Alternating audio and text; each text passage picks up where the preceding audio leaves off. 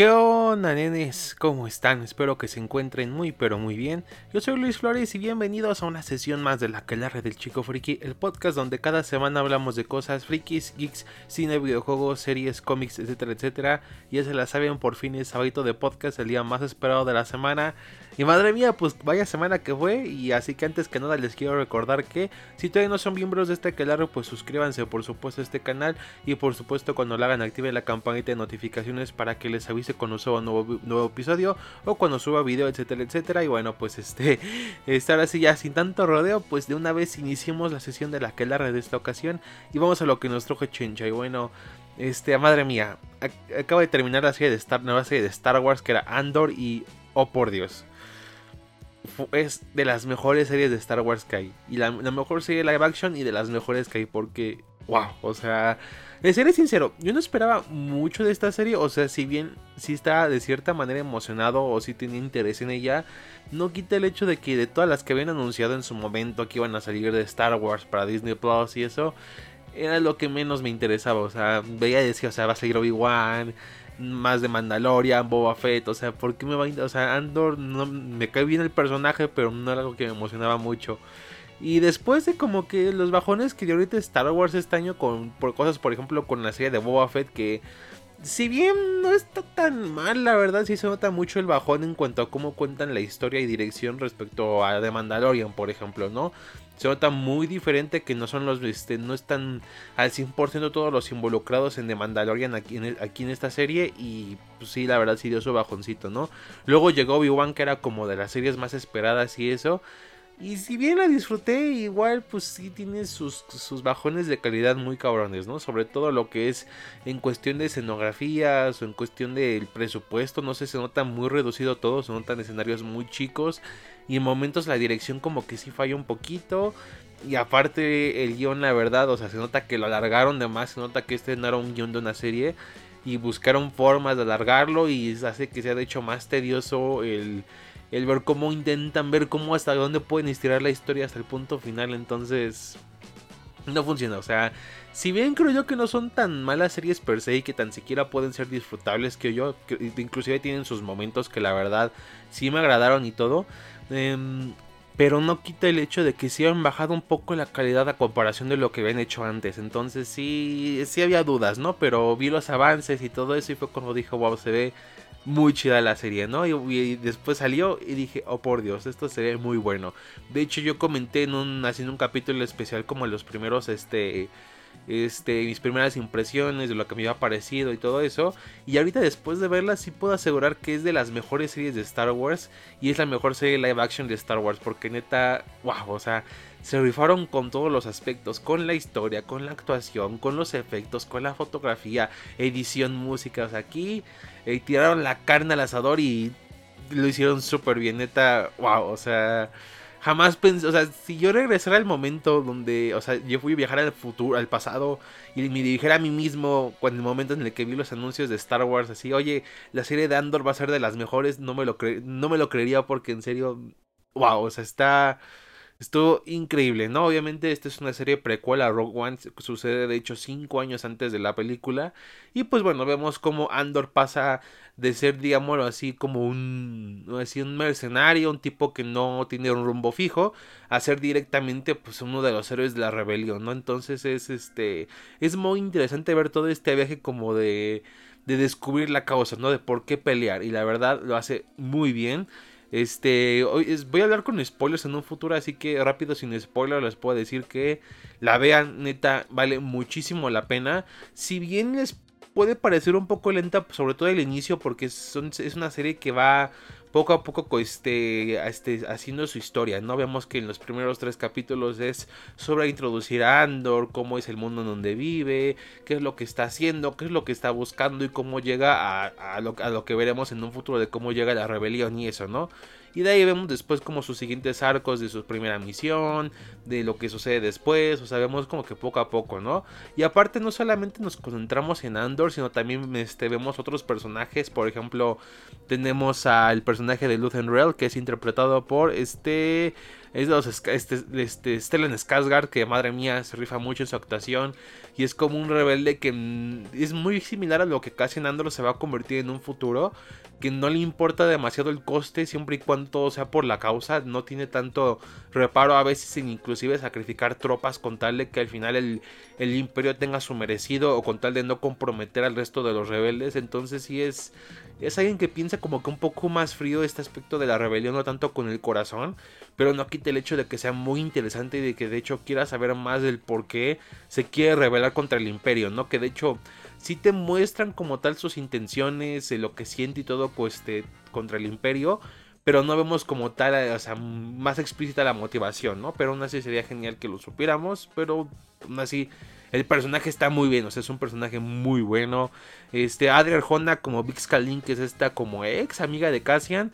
Es, lo hace muy bien, la verdad. No tenía mucha fe en esta actriz porque la había visto en Morbius y no me gustó la película y su actuación estuvo como que muy me. Pero aquí, o sea, eh, si bien al principio no se nota tanto, creo yo que en los capítulos finales se nota mucho cómo este, al dirigir bien a alguien puede sacarle mucho provecho, ¿no? Y la verdad, Adri Arjona lo hace muy bien. De hecho, es lo mejor que ha salido de Ricardo Arjona. O sea, su música estará horrible, pero su hija muy talentosa y aparte hermosa. Así que eh, gracias, gracias Ricardo Arjona. Latina está esta. O sea, muchas gracias. Este.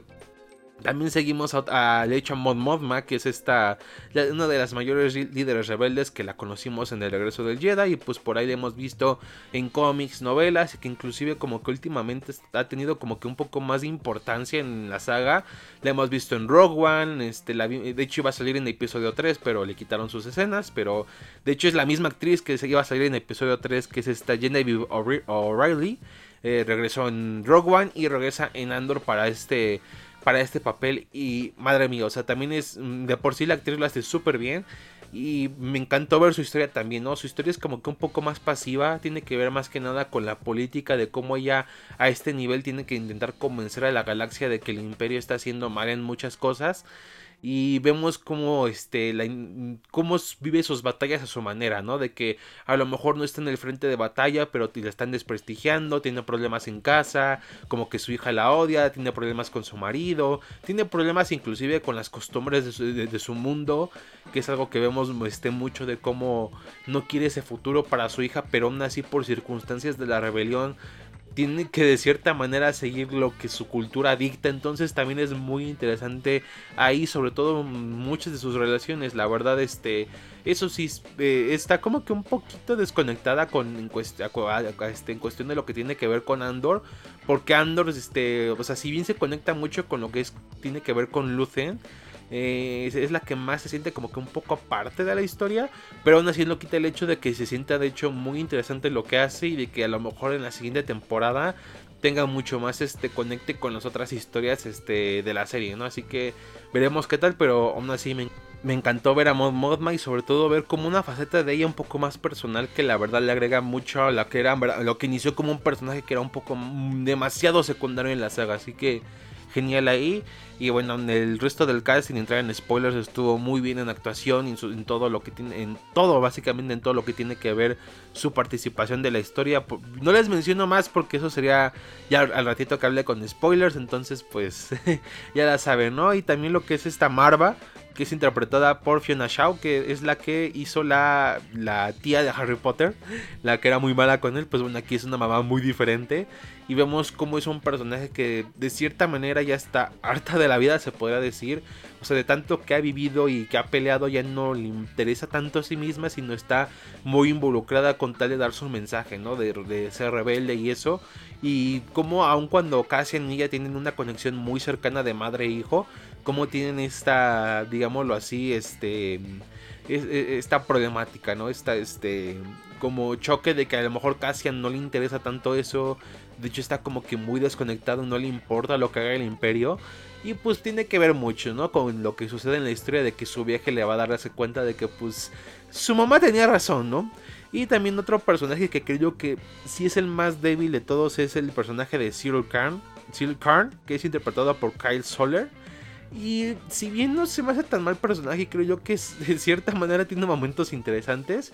Sí sé que su historia tarda mucho en despegar. De hecho, es un oficial corporativo que tiene que ver con que va a estar a Cassian, ya que pues por culpa él, mató a dos oficiales que de hecho estaban siendo muy corruptos con él, pero pues este, obviamente es, este no ve eso, nada más quiere hacer valer la justicia y eso.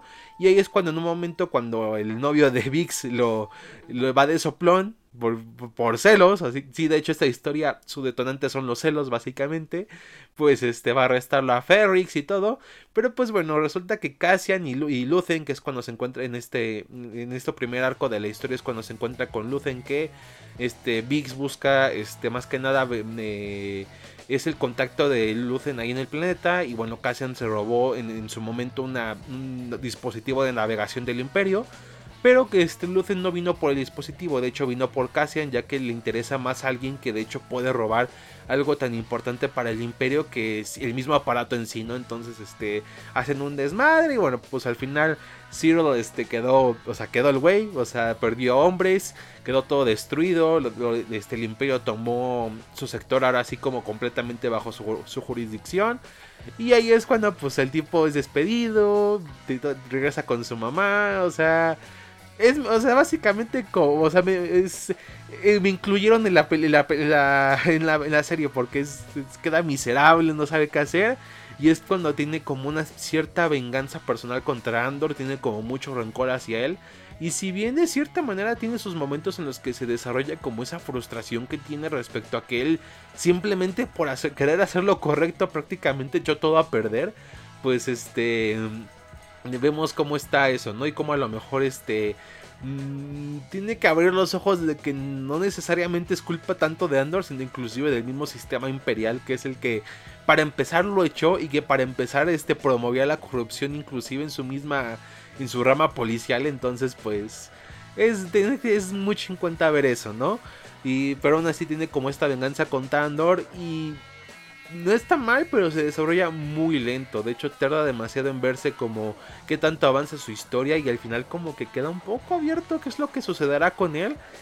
O sea, les digo, si bien no está muy, o sea, si está algo interesante, no quita el hecho de que todos de los personajes es el más débil de todos por eso mismo, porque no tiene mucho avance su historia.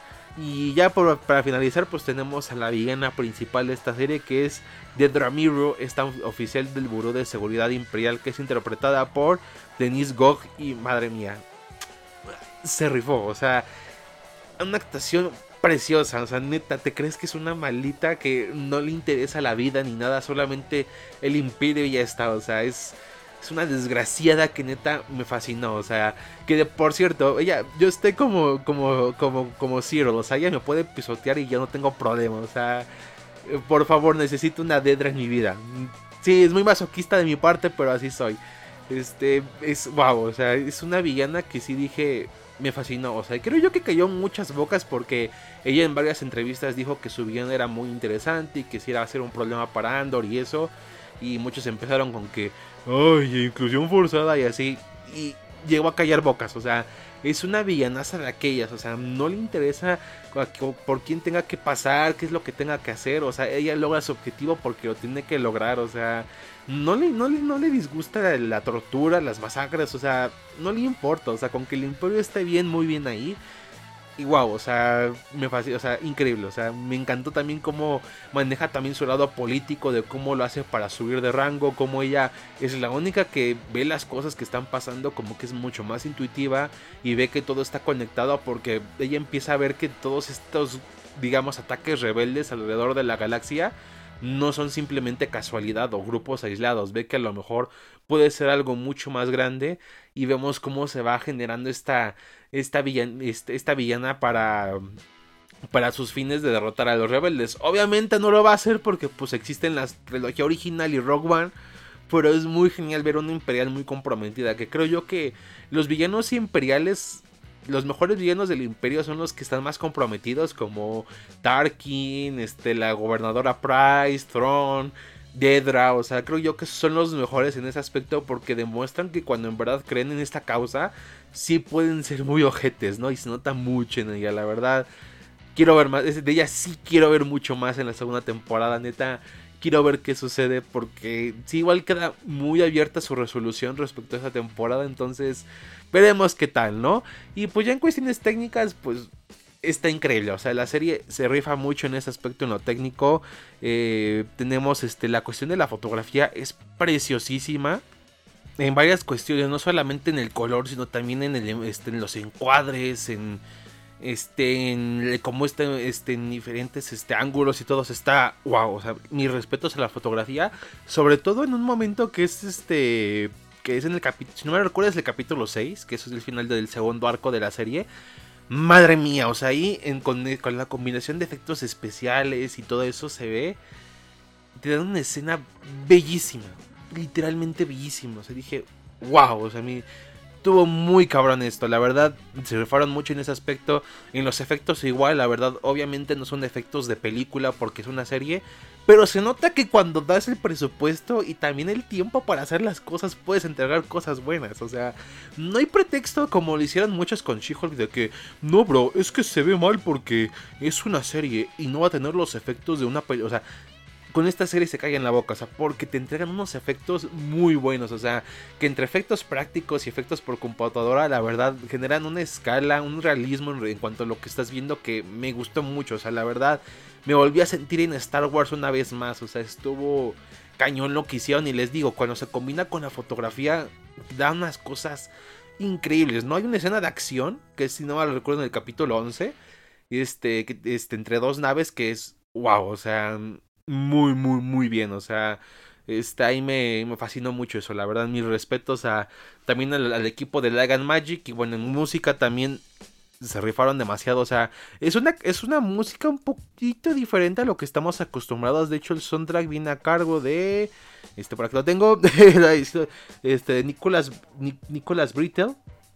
Madre mía, o sea, es un, un, soundtrack que de cierta manera sí bebe un poco de lo que ha hecho Star Wars anteriormente pero al mismo tiempo hace cosas muy diferentes. Por ejemplo, en el capítulo 7 al final hay una canción como este muy al estilo synthwave y queda muy bien, o sea, por ejemplo, el final del segundo termina con unos este un sonidos de batería y eso que son, o sea, usan teclados, baterías, guitarras que son cosas que en Star Wars no es muy común escucharlas en los diferentes medios, siempre es como mucho más clásico su estilo, pero no quita el hecho de que aunque sea diferente, sí se sienta muy a tono, ¿no? Y de hecho sí se sienta aún así respecto al universo de Star Wars. O sea, la verdad es una combinación bastante extraña.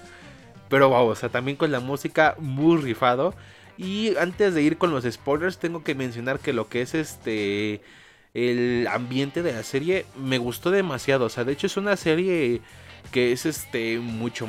de cierta manera mucho más oscura. No solamente lo digo por este, en cuestión de, cosas de, iluminación y eso, sino porque sí toma muchos elementos mucho más, este, no tan turbios como en otras historias que hemos visto de la saga, como en, no sé, en Dark Times y eso, que sí vemos cosas mucho más turbias.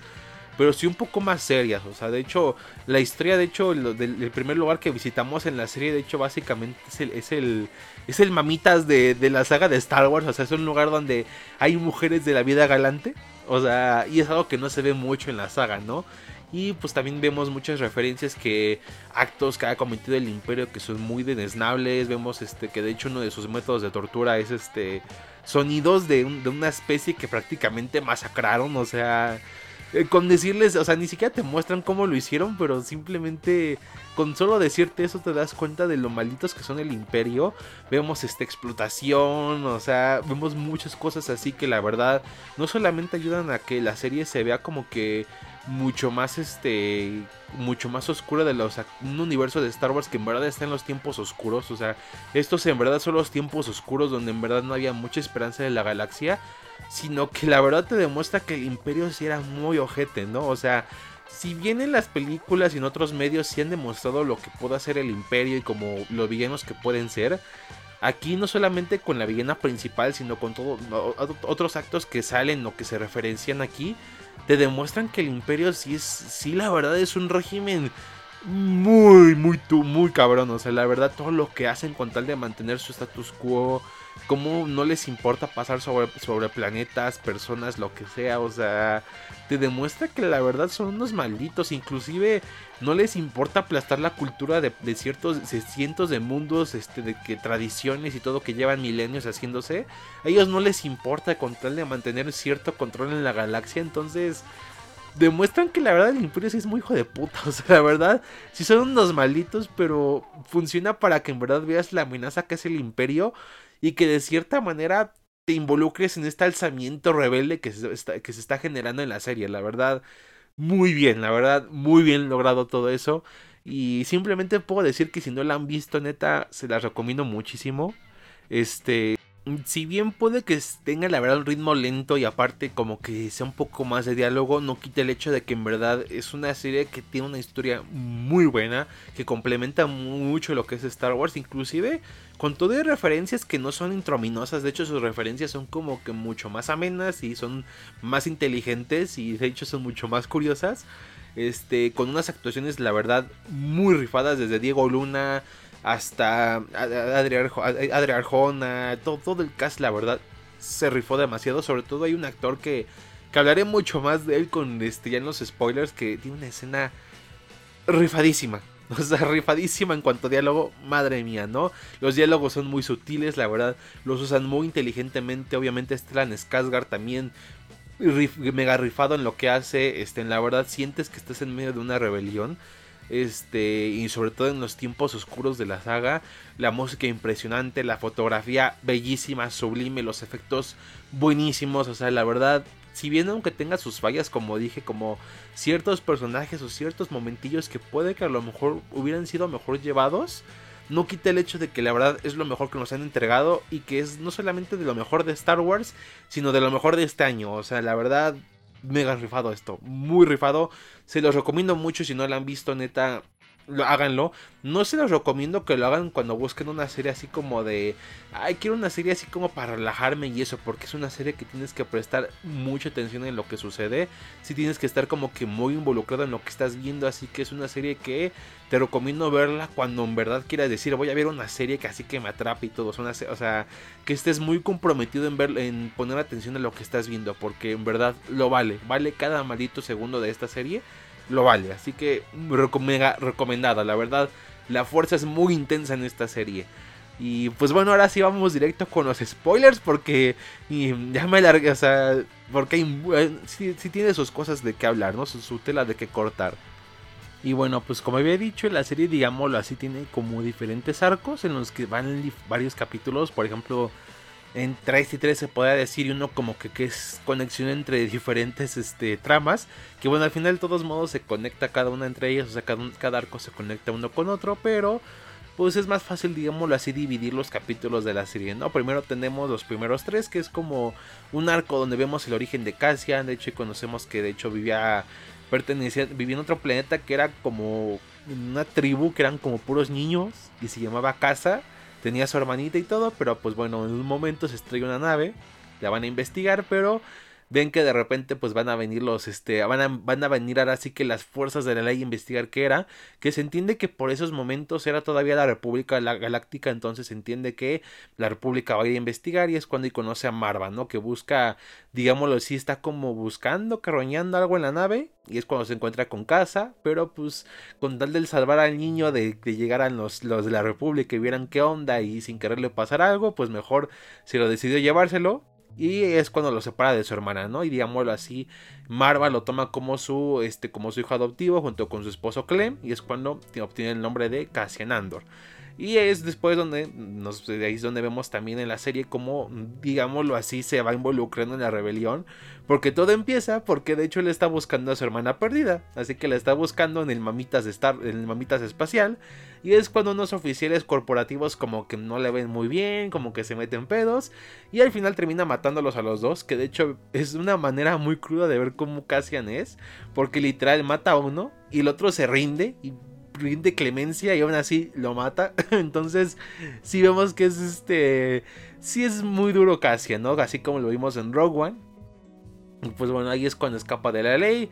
Y es cuando la, este, los policías corporativos lo buscan, que es donde pertenece Cyril Karn. Y ahí es donde, mientras tanto, Cassian va a Ferrix, de regreso a su casa, a su hogar con Marva y todo.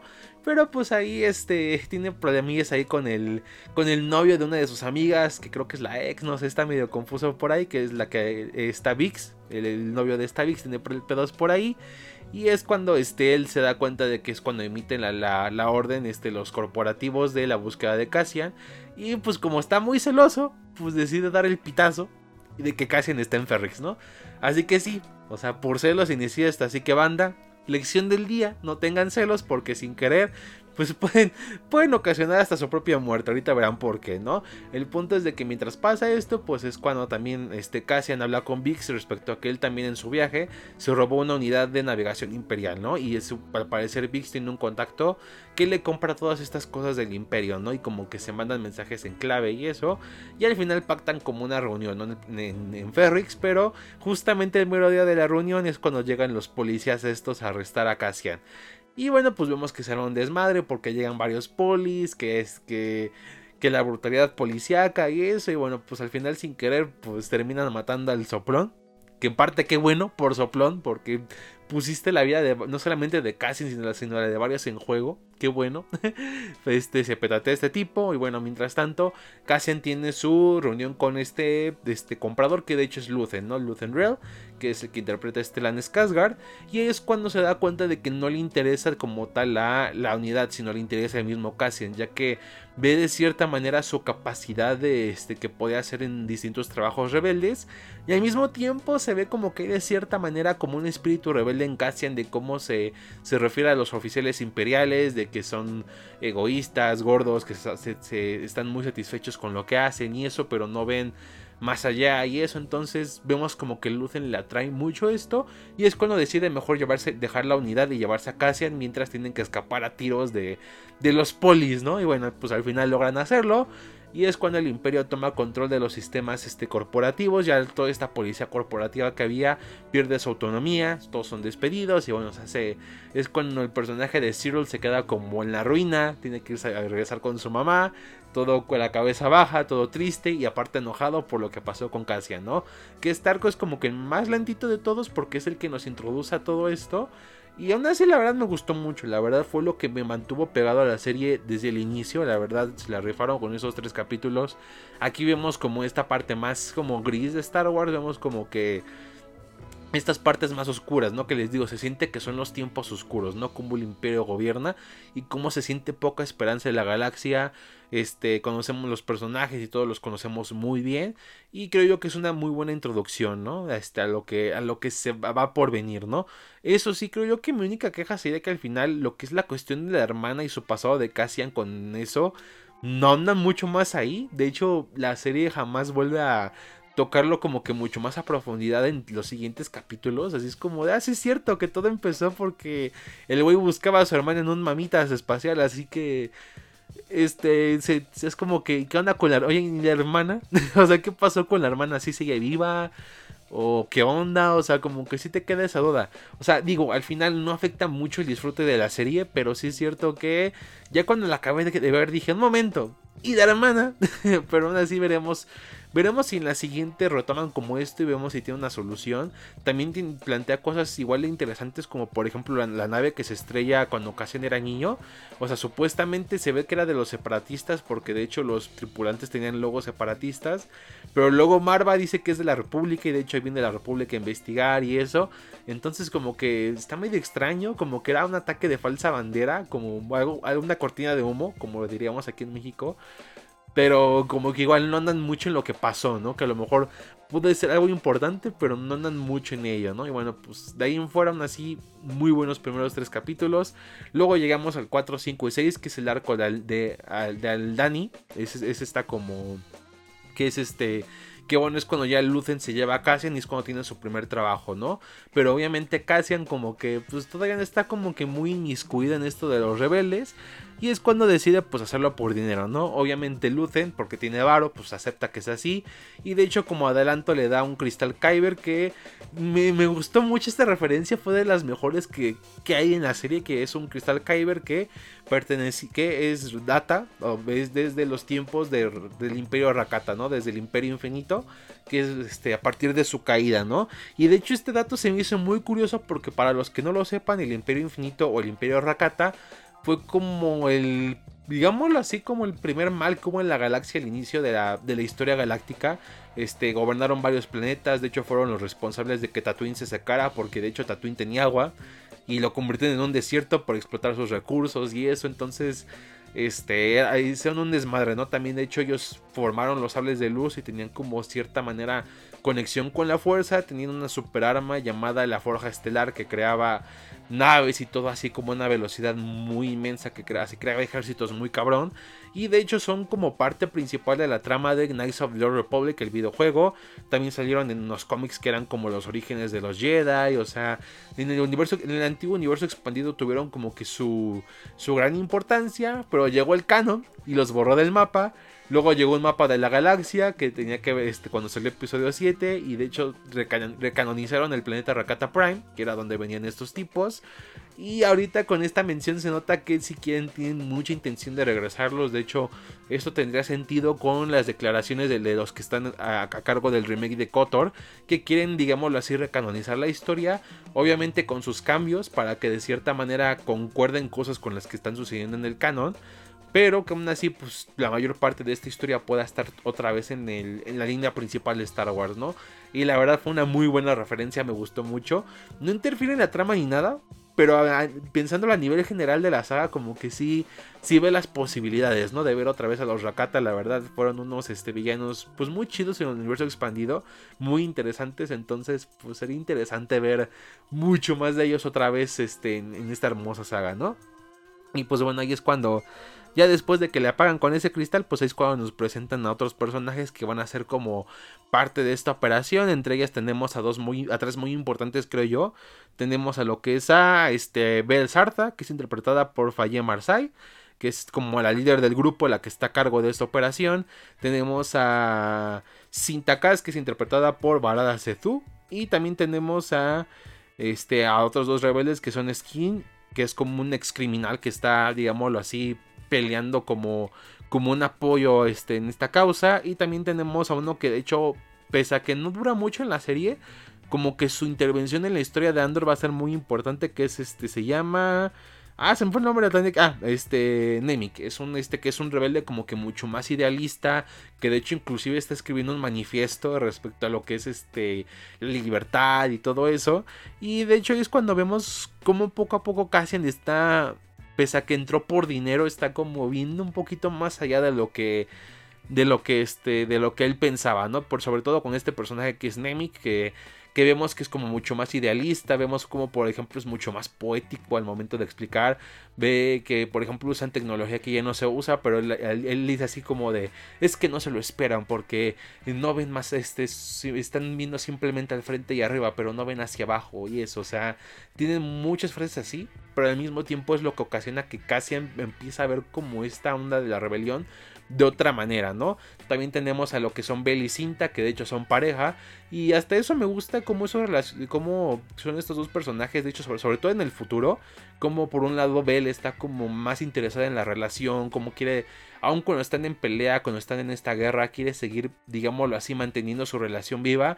Y Cinta está como que mucho más enfocada en la misión, en la causa y eso este y como que interfiere mucho en su relación, ¿no? O sea, quiero ver también qué más sale de ellas en la siguiente temporada, pero muy bien por ahí, la verdad, muy buena pareja, muy linda la parejita, creo yo, y con muchos problemas que, que, la guerra causa, ¿no? Y pues bueno, al final, este, con la ayuda de inclusive un imperial que, que digámoslo así, está, está traicionando al imperio por este porque básicamente anduvo con alguien del planeta y pues este lo vieron muy mal los imperiales y pues de ahí le negaron su ascenso y hubo un desmadre y todo eso. Entonces pues este tiene también mucho de al imperio, ¿no? Que también de hecho es muy interesante ver esta parte porque vemos cómo cada uno tiene, digamos así, sus problemas, ¿no? Cada uno tiene su causa, el por qué quiere derrotar al imperio. Tenemos, por ejemplo, a Nemi, que es como que mucho más idealista, que lo ve mucho más en general, que quiere la libertad en la galaxia y eso. Y por otro lado tenemos como este imperial, ¿no? Que que, que simplemente quiere destruir al imperio nada más por lo que le hizo personalmente. Entonces es, es de cierta manera muy interesante de ver cómo individualmente, e inclusive en, futuros capítulos, como a nivel de grupos rebeldes y eso, cómo son diferentes, pese a que son la misma objetivo, derrotar al imperio, cómo es muy diferente la forma en la que, por qué lo hacen, ¿no? Y sus corrientes de pensamiento y eso, ¿no? Y bueno, pues este plan que van a hacer es básicamente robar la, nómina imperial, o sea, el dinero, el varo del imperio, no solamente del planeta, sino del todo el sistema. O sea, es un robo muy cabrón que tienen que hacer. Vemos, de hecho, los primeros dos capítulos cómo lo planean, cómo tienen que practicar para hacerse pasar por imperiales y eso. Y que eso, esto va a ser durante un evento que es muy importante para la cultura de los habitantes de ese planeta, que es el ojo, ¿no? Que es de cierta manera tiene que ver con la rotación del planeta que en un, en un, momento dado, en un momento dado durante unos segundos, este, se empiezan a, este, a, ver las estrellas de una manera diferente y se abre como un pequeño ojito, por como, o sea, como le dicen este, este, el ojo de Aldani, que es donde ellos de hecho podrán escapar cuando tengan el dinero, ¿no? Y ahí es cuando de hecho en, este, en estas tramas es cuando tenemos la escena más preciosa que es la del ojo, que madre mía. Es una escena bellísima, o sea, en todos los aspectos quedó bellísimo, la verdad. Me acuerdo que en ese momento había, este, estaba de malas porque este, estaba puta She-Hulk, ya quiero que acabe y eso. Y en ese momento veo esta escena y digo, oh por Dios, esto es bellísimo, bellísimo. O sea, la verdad, rifadísimo, como dije. Y entonces, bueno, tienen este plan donde se hacen pasar por imperiales, toman la base, se empiezan a robar el dinero, pero de repente empieza a salir mal todo, algunos mueren, entre ellos Nemik, al momento de despegar la, este, donde estaba el barro del imperio como que se le fue encima y quedó aplastado, ¿no? Entonces, este, pues quedó muy mal herido, el, el, imperial traicionero murió, varios murieron, este, Cinta se tuvo que quedar atrás, y bueno, nada más se va Nemi, que el, el, el, ex prisionero, este, Cassian y, y Bell, ¿no? Entonces se van en la nave, pero Nemik termina muy mal herido por estar aplastado, al final fallece, y es cuando el ex convicto le propone a Cassian que, oye, vamos a robar el dinero que robamos, vámonos a fugarnos y eso. Pero Cassian mejor decide matarlo y mejor dice, ¿sabes qué? Le dice a Bell, oye, ¿sabes qué? Él te traicionó y esto yo lo maté, pero simplemente quiero mi paga. Y Bell le paga, le, eh, Cassian le da de regreso el, el cristal Kyber, que se lo regresa a Lucen. Y, también de hecho es cuando nos mencionan que Nemik murió, pero Nemik le dejó como, como herencia a Cassian su, su, su manifiesto, ¿no? Su, su, su manifiesto este, antiimperial. Y pues al final se lo queda y Cassian se va, ¿no? Y es cuando termina como este siguiente arco. Y después tenemos el capítulo 7 que es como un intermedio, un puente entre lo que sucedió en los primeros capítulos, los primeros 6, y lo que sucederá en los siguientes, ¿no? La verdad es muy interesante de ver cómo, cómo van las cosas no solamente lo que pasó en Aldani de que perdieron a muchos rebeldes, sino, bueno, no muchos, eran, fueron como tres rebeldes, cuatro, más o menos, pero de que perdieron rebeldes, ¿no? Sino solamente a nivel de la galaxia de cómo impactó todo, vemos cómo el Buró de Seguridad Imperial está está como que este, en mucho desastre. Y eso que de hecho es cuando vemos este, mucho más a Dedra, que, que por ahí la habían introducido, pero aquí la vemos como su objetivo, ¿no? Que es cuando dice, oye, esto no es normal.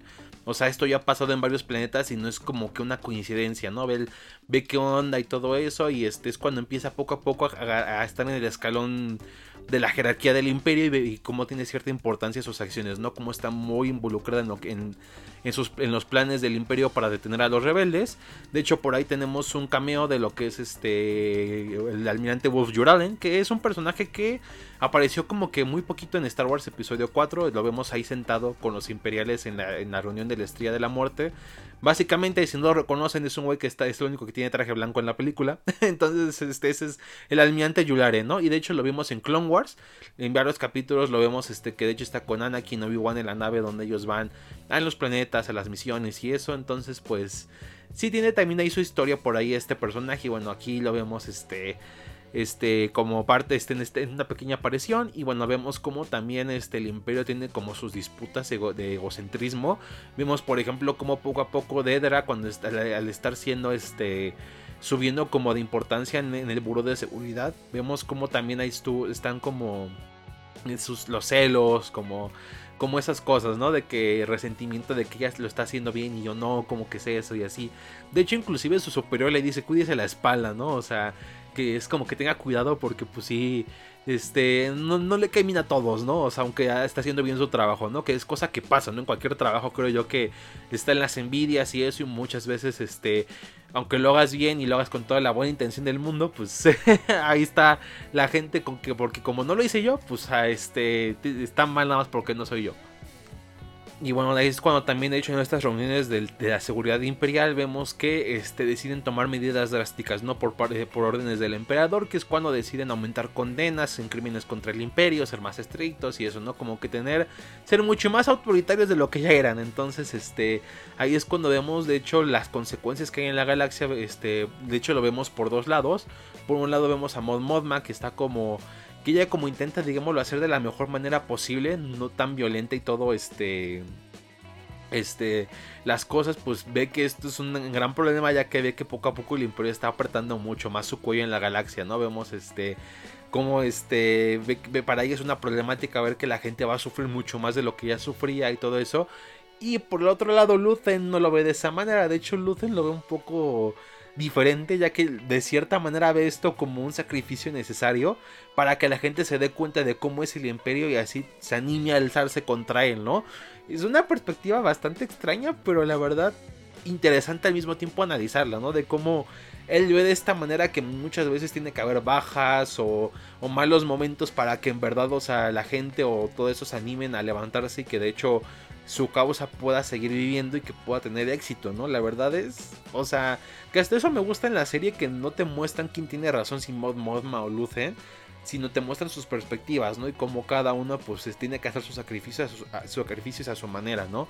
Que de hecho también vemos cómo Modma intenta sacar dinero para seguir financiando la rebelión y vemos como que le cuesta trabajo por ahí, ¿no? Este a lo largo de lo que es resta de la serie porque el imperio pues también tomó muchas medidas drásticas en cuanto a lo que es la sacar dinero y eso así como pues ya sabes, ¿no? Cosas que las, las, tiendas nada más joder porque sí. Entonces pues este vemos como que le cuesta trabajo poder sacar el dinero de su familia para la rebelión y es como tiene que buscar ayuda de diferentes banqueros de su mundo, en este caso un ex. o sea, buscó a su ex para decirle, oye, ayúdame a sacar dinero, ¿no? Tú que eres muy buen banquero, ayúdame a sacar dinero, ¿no? Y vemos como están en esta lucha de querer este, sacar el dinero para poder este, seguir financiando a los rebeldes. Y es cuando se dan cuenta de que no lo pueden hacer si no tienen alguien que sepa manejar cuentas muy grandes que se pierdan así entre todo lo que hacen, ¿no?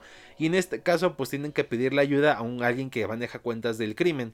El problema viene que no sale el crimen, el problema es que lo único que pide el tipo a cambio es de que, es de que su hijo conozca a la hija de Mod Modma, lo cual ella no está de acuerdo, pero al final lo tiene que hacer. De hecho, al final de la serie este, tiene que aceptar este acuerdo, porque pues en, en, Chandrila, que es el mundo donde, donde viene Mod Modma, este, están como acostumbrados a que desde jovencitos, desde los 14 ya se andan casando, o sea, como en Oaxaca básicamente, o sea, desde muy jóvenes ya se andan casando y ella no quiere que su hija tenga el mismo destino que ella, pero pues al final como ve que su hija sí está como que muy metida en la cultura de, su mundo y así, pues las circunstancias, tiene que sacrificar de cierta manera esa parte que le, esa libertad que le quería dar a su hija para que este, ella pueda seguir este este, ella pueda seguir con sus planes rebeldes, ¿no? La verdad es bastante interesante ver cómo cada uno hace los sacrificios a su manera, en este caso ella sacrificando su vida personal, inclusive pues se podría decir como otro futuro para su hija con tal de, este, de un bien mayor, ¿no? La verdad sí es bastante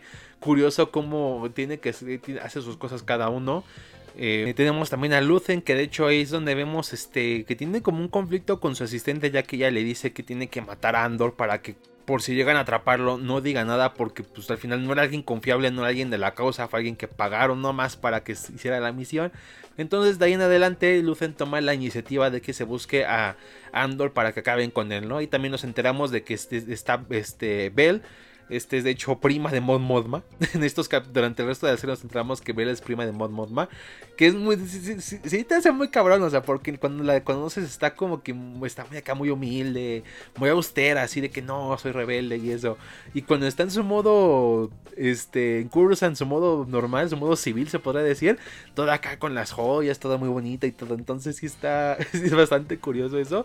No me creí que fuera la prima, de hecho, pero sí es prima de Mod Modma. Y bueno, vemos que Abel y a, y a su novia Cinta les dan la, la orden de que busquen Andor para acabar con él, ¿no? Que de hecho me gusta, es, les digo, tiene que ver con parte de cómo es Lucen.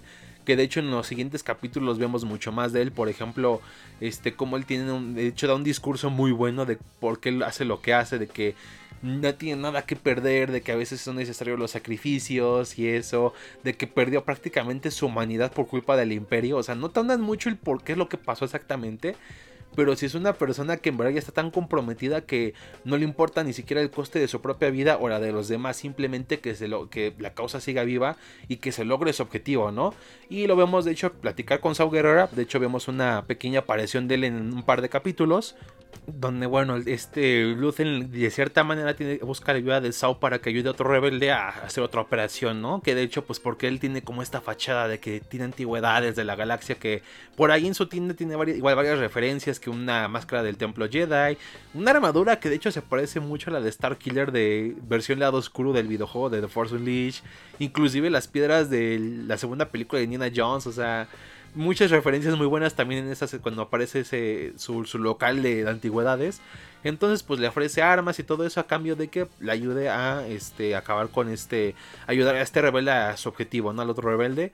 Y es cuando vemos algo muy interesante que es, inclusive aunque son rebeldes, como cada uno tiene una perspectiva política diferente, ¿no? De hecho, él lo menciona, de hecho le dice, el, tipo con el que quieres que, que trabaje separatista, ¿no? Yo, y pues de hecho, si recuerdan en Clone Wars, Sao Guerrera pero peleó contra los separatistas, entonces como que no, no recae muy bien, ¿no? Y te, te menciona varios, ¿no? De que este es neorepublicano, este que quién sabe qué y eso, ¿no? Entonces es de cierta manera interesante ver que aunque todos van contra un mismo objetivo, cada uno tiene otra, otra mentalidad, ¿no? Que de hecho, así como en Aldani vemos que cada uno personalmente tiene su razón para irse contra el imperio, colectivamente también lo tienen, ¿no? Entonces, este, es al final ver, de cierta manera creo yo que la segunda temporada va a tener que ver con esto, de cómo tienen que dejar de ser grupos rebeldes y ser todos un solo grupo, que ahí de como paso a la Alianza Rebelde, ¿no? Que por eso se le dice así, porque son varios grupos que conforman no solo, ¿no? La Alianza Rebelde, ¿no? Entonces sería muy interesante ver cómo llegamos a eso, ¿no? Y pues bueno, vemos también su travesía y este en los varios capítulos, que de hecho ya en el capítulo 11 lo vemos que casi lo descubren porque el imperio este, en un momento dado, al estar investigando esta Dedra, se da cuenta de que hay un, hay un alguien muy importante en los rebeldes que se le, dice el eje Axis, que es de hecho Luthen, y de hecho casi lo atrapan en un de este, los imperiales, pero logra escapar, que tiene una escena muy buena de combate, que, es contra una nave del imperio, que de hecho es una referencia a un diseño original del Star Destroyer que salió en episodio 4 que bueno, este es este que se llama, que es una nave clase Catwell, que de hecho es el nombre al que creó ese diseño, que es alguien que creó varios, es un que este que fue alguien que creó varios diseños de naves para episodio 4 de hecho sus más famosos fueron la X-Wing y la este y la TIE Fighter. Y de, cierta manera como en honor a él le dieron este nombre a esta nave, este, que por ahí había aparecido por ahí esta nave en Han Solo, en la película de Han Solo, pero aquí pues me gusta que le dieran como mucho más claro esta referencia de que es en honor a este creador de conceptos de las naves, ¿no? Y bueno, ya de Cinta y Bell vemos lo que es su relación, de sus problemas, de que se tienen, que separar y eso. Y bueno, pues este de Cyril Carl vemos también como su cómo va creciendo su odio hacia Andor. Ahí está Dedra, lo, lo busca ya que él fue como un testigo de lo que pasó en Ferrix. Y como que el tipo de cierta manera genera un amor hacia ella. Como de hecho, en, un, creo que es el capítulo 10, creo. La va a buscar a donde trabaja y literal le dice, no, es que tú me regresaste las ganas de vivir porque me diste cuenta que valía la pena luchar y eso. Y él lo rechaza así como de cállate, te mando a arrestar y eso, pero él no le importa, o sea, está mega obsesionado con ella. Aunque, siendo sinceros, no lo culpo. O sea, yo también lo estaría con Dedra. O sea, yo también. O sea, soy rebelde lo que quieras, pero con Dedra sí hasta revelaba, los planes y todo. O sea, no. En parte lo entiendo, ¿no? Pero así muy, muy acá, muy acosador de que no, es que quién sabe qué, es que tú me haces sentir muchas cosas y eres la, literal muy poético y todo el güey, o sea, muy enamorado, o sea, este güey le gusta que lo dominen, este güey es de los míos, o sea, si no podrá hacer muchas cosas, podrá ser medio ingenuo y lo que quieras, pero este güey sabe lo que está chido, o sea, mis respetos en ese aspecto de ese güey. Y bueno, pues ya después vemos a Cassian, que es este, que es este, que escapó con el dinero, se cambió el nombre a Clem, como su, ¿cómo se llama? Como este, como lo era su padre adoptivo. Y de hecho también vemos un poco de lo que pasó, ¿no? Que vemos que cuando eh, apenas el imperio comenzaba, que de hecho eran apenas los que usaban todavía clones cuando llegaron a Ferrix, pues este, la gente no estaba contenta y eso, y vemos como pues al momento en el que se iba a generar una disputa entre el Imperio y los de Ferrix, pues el papá de Cassian intervino. Y el problema es de que pues el güey como tal intervino para que no hubiera problema y terminó colgado, o sea, es que onda con los imperiales, o sea, él ni siquiera intervino para hacer algo para en contra del imperio, de hecho simplemente quería evitar que hubiera pedos y así. Y se lo colgaron a él, ¿no? Y de hecho Cassian tuvo que ver cómo lo colgaban y eso, entonces sí estuvo muy cabrón. Y pues bueno, vemos que va por Marva para que se vayan de Ferrix y que puedan vivir una vida tranquilos con todo el varo que sacó. Pero Marva no quiere porque está muy comprometida con ser rebelde, ¿no? De hecho, quiere quedar, está como en protesta por este quedarse todo el tiempo en su, en su casa como protesta. Ya que tras lo, lo que pasó el escape de Cassian, pues el imperio llegó y como que pues ya saben, cosas de imperiales, ¿no? Entonces ella mejor decide quedarse como para seguir luchando de cierta manera y o sea, como que casi en medio le entra ahí por ahí la onda de la rebelión, pero todavía no. No, no ve qué ¿no? Entonces, este, también ve que como que Vix y le dice, oye, ¿sabes qué? Causaste muchos problemas y pues, este, si sigues aquí te vas, vas a, a haber mucho pedo y pues ahí casi le recalca, pues fue culpa de tu novio que me, que para empezar del pitazo de que yo estaba aquí. O sea, entonces, pues, este, no, no tienes por qué, este, reprocharme nada se, se echan una pelea. Y al final él se va, ¿no? Se va a un planeta que es como Florida o Cancún, en el espacio, que es donde van todos los viejitos y eso a, gastar todos sus. Todo, todo, lo que esté, toda su pensión, a vivir cómodamente. Y pues bueno, acaba de tener acción el Cassian, acá de que muy bien, este, esto, hice, hice lo que una persona normal tendría que hacer, que pues ya saben, es estar con otra persona y tener el acto de, de ya saben, de darse amor mutuo, ¿no? Entonces al final pues dice, ¿sabes qué? Voy a la tienda, ahorita regreso. Y en el momento más mexicano posible, literal, el güey justamente cuando va a la tiendita a comprar su coquita, su Coca-Cola y su gansito, su pastelito, se encuentra con que hay actos de vandalismo y pues el imperio iba persiguiendo a esos tipos. Y como estaba en el momento, en el peor momento, pues llega un short trooper y le dice, oye, ¿qué onda? Quédate quieto. Este, este, y así casi casi un por eso, joven. O sea, lo arrestan porque supuestamente estaba en actos contra el imperio y eso. Y bueno, con las lo que pasó en Aldani, pues eh, hizo las medidas mucho más severas. Puso una condena que iba a ser de él de 6 meses, se la ponen a 6 años. Y lo mandan a una prisión llamada Narquina 5, Narquina 5. Que es una prisión muy diferente a lo que se esperaría, ¿no? Porque no es como que haya muchos guardias, no hay como que mucho armamento, ni está de hecho como fea, ni todo eso.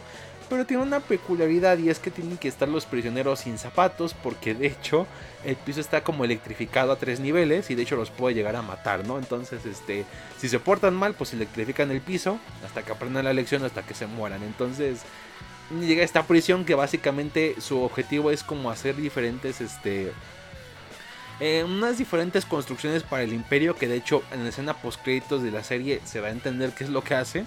Aunque de cierta manera se veía venir qué es lo que estaban haciendo en esa fábrica, prisión. Entonces vemos que de hecho hay mucha explotación laboral. Prácticamente, o sea, son, su condena se basa en turnos y que es este conforme poco cada turno es un día menos de condena, ¿no? Que de hecho aquí es cuando inicia el siguiente arco que son los capítulos 8 al 8 al 10, que tiene que ver con esto de Narquina 5, y vemos cómo pues son las cosas, ¿no? De que tienen que alzar las manos cuando se los piden, de, de, que son turnos de día y de noche, de que inclusive cuando duermen si el piso está electrificado y que si se salen de su celda pues se mueren, de hecho muchos están tan rotos que literal no les importa y, y salen de su celda para morir electrocutados, o sea... O sea, imagínense esto, o sea, los imperiales te lo ponen como de que no, esta presión no es tan culera como las otras, esta va a ser más cómoda y eso. Cuando te torturan, te ponen a trabajos forzados muy en turnos muy extensos, casi sin descanso, con trabajos si puedes tienes tiempo para comer Y, o sea, te van rompiendo poco a poco. Inclusive mucha gente ve prácticamente morir como una solución para salir de esto. O sea, ni les interesa cumplir la condena, prefieren morir. O sea, está muy cabrón. Te demuestra lo culero que es el imperio. Y neta, wow, o sea, aquí te lo demuestran demasiado, ¿no? Y aquí conocemos, de hecho, a Kinoloy, que es de hecho interpretado por Andy Serkis, que hizo del supremo líder Snoke en las secuelas.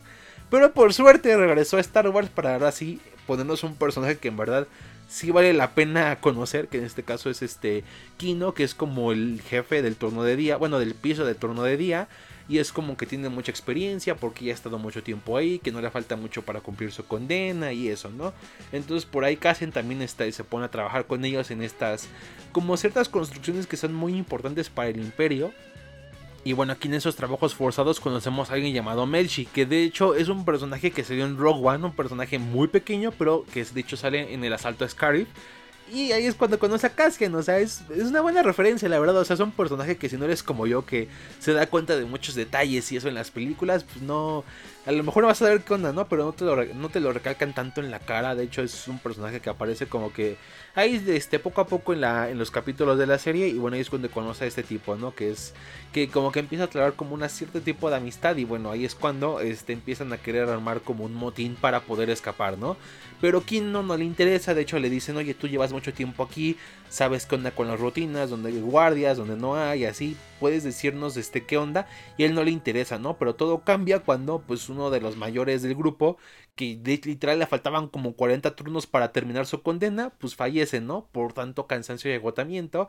Y aparte se enteran de que prácticamente frieron a, a 100 personas, o sea, electrocutaron a 100 personas hasta la muerte por un error que tuvieron porque al final una persona que iba a cumplir su condena regresó a cumplirlo otra vez en otro piso. Entonces, pues este prácticamente no había salida, ¿no? O sea, y de hecho es cuando te da cuenta este personaje de que no hay salida y es cuando decide este decir, ¿sabes qué? Voy a ayudarte y de hecho me gusta cómo lo decide porque al final van a sus celdas y casi le vuelve a preguntar cuántos guardias hay en cada piso y nada más le responde no más de 12 y es, es cuando se pone la cosa muy dura hacen el motín que, que dan un plan de y dan un plan de inundar como este romper las cañerías para este, hacer, echar a perder el sistema de este, que electrocuta los pisos. Y así y aunque muchos mueran y eso hacen lo posible por escapar toman el control de la prisión.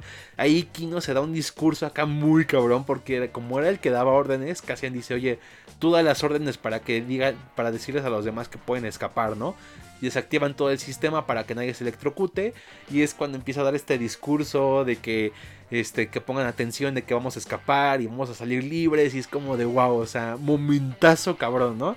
Escapan, al final los guardias se encierran porque ya de plano no pueden hacer nada porque eran muy pocos guardias porque estaban confiados de que pues, la electricidad los iba a mantener seguros de los, de los prisioneros y pues no, al final este, logran escapar todos y tienen, pues nadie de otra y tienen que saltar nadando para salir de la prisión, ¿no? Y es cuando llega un momento, la verdad, muy triste, que es cuando Kino dice, oye, no, no sé nadar, o sea, no sé nadar. O sea, está como feliz de que es libre, pero así como, o sea, tiene una cara de sonrisa, pero está diciéndote, no sé nadar, o sea, no sé nadar. Y Cassian así como de, ¿qué? ¿No sabes nadar? Y en ese momento empujan a Cassian. Y no sabemos nada más de este güey. Y yo me quedé como de sobrevivió, ¿no? O sea, queda muy abierto su final. De hecho, mi, corazón optimista quiere pensar que sí lo logró, que alguien le ayudó a nadar a la orilla, pero no sabemos, pero al final sí te rompe el corazón, o sea, y se me hace increíble que un personaje que salió tres capítulos te importa más que de hecho en muchos otros productos, no solamente de, este, en general hablando de películas y series, que llegan a tener mucho más tiempo en pantalla, ¿no? Pero bueno, pues ya al final logran escapar, por suerte y es cuando nos damos los últimos dos capítulos, que es el último arco, que bueno, al final Meiji y Cassian logran escapar, se logran librar de unos pescadores a los que les querían robar, pero pues al final llegan a un acuerdo de que, oye, pues chinos la mano, nosotros no tuvimos la culpa de que el imperio con su prisión matara a sus peces, porque ahí es cuando vemos igual muchas consecuencias del imperio, de su forma de hacer las cosas, cómo afecta culturalmente y la vida de los planetas, ¿no? Entonces es como de, oye, no seas malo, déjanos ir y llévanos a, tal planeta. Cassian regresa a Florida Espacial, donde recupera su dinero, su blaster, el manifiesto de, de este, del, ah, de, ¿cómo se llama este tipo? De el nombre, de este, lo tenía, de, de Nemic, de este, de, que le dio en el arco del Dani, y es este, y bueno, pues, este, le da algo de dinero también a Melchi para que se escape y es cuando Melchi le dice, oye, tenemos que decir lo que pasó, la gente tiene que saberlo. Y aquí es cuando a Cassian le cae el 20 de que pues tiene que luchar sí o sí, ¿no? Y en ese momento marca casa para ver qué pedo y es cuando se dan cuenta de que Marva murió. Y obviamente Cassian se pone triste, pero el imperio lo tanto Lucen como el imperio lo toman como una oportunidad para atraparlo, ¿no? Por un lado Dedra dice, oye, sabes que con esto podemos atraparlo y descubrir quién es el eje. Y eh, por otro lado el eje que es Lucen, pues busca la oportunidad de acabar con él, ¿no? Y ahí es cuando tenemos el clímax, que bueno, Cassian llega, descubre que Vix fue torturada por Dedra y está encarcelada en el hotel hace una operación para buscarla. Luego alguien va a traicionar a Cassian, que, es, que era alguien como que tenía, le debía, dinero, le debía dinero, algo así, en los primeros capítulos. Este, se hace el funeral, que de hecho es muy interesante de ver cómo también muestran varios aspectos de otras culturas en los planetas.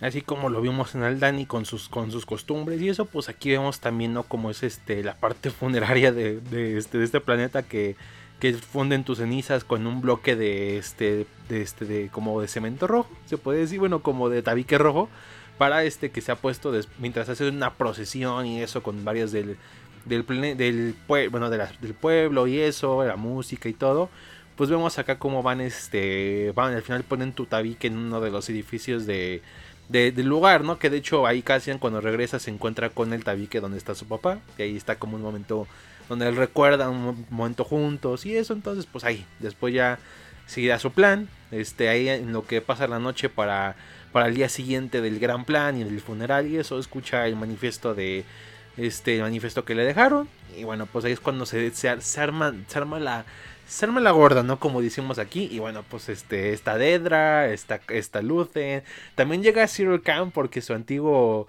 su antiguo compa de la policía pues le avisó de lo de la madre. Y eso es cuando ambos van a, a hacer lo suyo, a vengarse de Andor. Y luego viene Andor a rescatar a su, a su ex, ¿no? Es un desmadre, ¿no? Al final pues, este, este, cuando a, este Cassian está a punto de hacer su plan, pues en la este Vimo, que es este droide que tenían Cassian y Marva, pues es cuando este da un mensaje que pregrabó, Marva por si acaso muriera.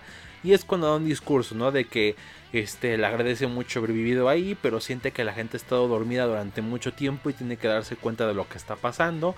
Y les pide que pues se alcen contra el imperio, ¿no? Obviamente los imperiales que están ahí no les gusta, tapatean a Bimo, y hacen un desmadre y es cuando inicia una rebelión que de hecho me gusta cuando uno de los amigos de Cassian que tenía la, el tabique de Marva golpea a un imperial con ella y es como de wow, o sea, se hace el desmadre, salen los granaderos con sus escudos, ¿no? Se arma, la, se arma una buena y bueno, es cuando obviamente llega Cassian, logra rescatar a Vix, que está toda traumada por la tortura y eso, pero logra sacarla.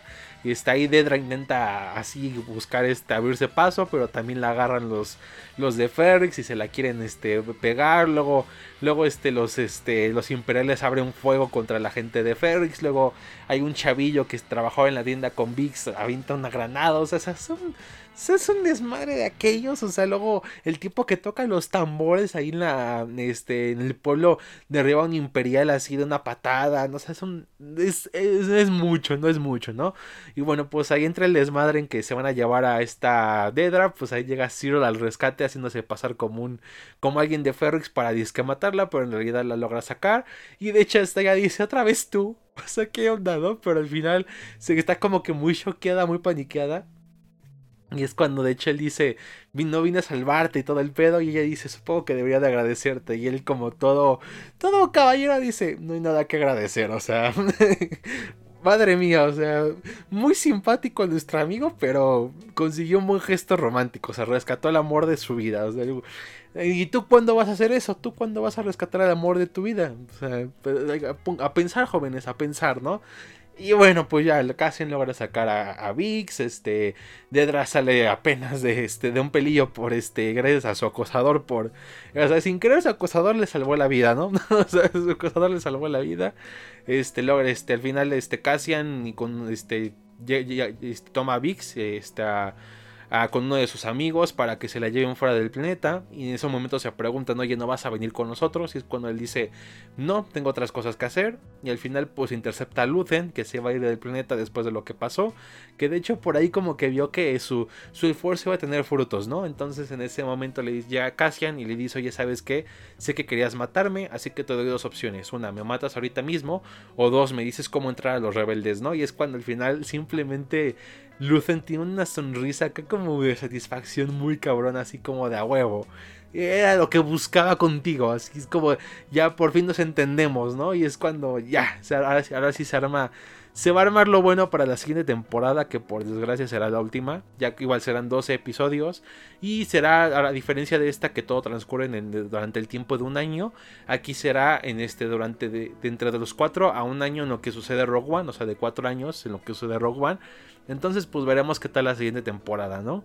Después de ahí tenemos la escena post créditos que es viendo que las cositas que estaban construyendo en la prisión de Narquina eran para la, el rayo de la estrella de la muerte. Así que confirmado era para la estrella de la muerte y la verdad la toma se ve muy chingona de ver cómo van construyendo poco a poco los, las partes del rayo para que al final, al final se termine construyendo la estrella. Entonces, wow, o sea la verdad me encantó, o sea, neta, los hermanos Gilroy, eh, los, este, Diego Luna, todos los actores, actrices, este, eh, la música, todo estuvo wow, o sea, les digo, el final me encantó esta serie, me sorprendió demasiado, neta, es de lo mejor del año y madre mía, o sea, es o sea, demuestra cómo hacer una serie, o sea, mucha gente se queja se queja de Disney Plus de que no sabe hacer series, de que se sienten como películas alargadas y bueno, esta serie neta Andor te demuestra que pueden hacer lo contrario, neta. Ojalá así fueran todas las series, no solamente de Star Wars, sino de Marvel y todo eso en general. Pero pues es pedirle mucho luego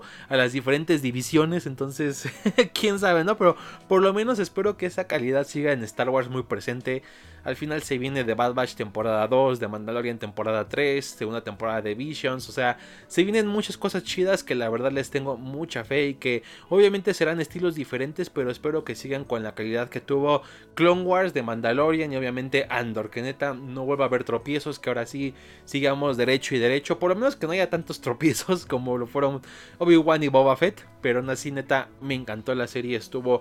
Ver, verla, neta, me dejó un buen sabor de boca. O sea, yo estaba muy enojado con pinche She-Hulk me hizo perder el tiempo y así. Y con esta serie, wow, madre mía, o sea, dije, eh, neta, no me sentía tan, tan, este, tan, este, emocionado por una serie tan, que cada semana estuviera así otro capítulo y eso, o sea, eso era lo que buscaba, que, que cada capítulo me diera una razón para ver el siguiente de la semana, o sea, era, wow, neta, me encantó la serie, estuvo muy chida de lo mejor de Star Wars, de lo mejor del año, neta. Es mejor creo yo que de Mandalorian, la verdad. O sea, creo que esta junto con Clone Wars 2003 y Clone Wars 2008 son de mis series favoritas de la saga. Neta, muy rifado todo lo que hicieron. Me encantó, neta. No sé qué, no sé qué más palabras usar porque neta me súper encantó, ¿no? De hecho, por algo este podcast duró mucho, porque en serio, tenía muchas cosas que decir y gracias a Dios que neta nos merecíamos algo bueno los fans. O sea, neta, ya nos merecíamos esta gran serie. Es una serie que nos merecemos y que neta espero que, que le hayan dado mucho su apoyo porque neta se lo merece. O sea, cuando se lo merece, se lo merece. Y en este caso, lo es. Y pues bueno, esto fue todo por el episodio de esta ocasión. Quedó muy largo, creo yo, pero la verdad es que no sabía cómo recortar más, o sea, no sabía qué más recortar para, para poder expresarlo mucho, las cosas que me gustaron y todo, ¿no? Neta, neta, muy, me encantó inclusive grabarlo, o sea, neta creo que grabarlo, aunque duró mucho, me gustó mucho, así que, pues bueno, espero que les haya gustado, recuerden que si les gustó denle like y por supuesto compártalo para que seamos una que larre mucho más grande, sea que me escuchen en YouTube o en Spotify o en Anchor o en cualquier otra plataforma. Y pues bueno, así que cerramos la sesión de la que de esta ocasión y nos vemos hasta la próxima. Chao.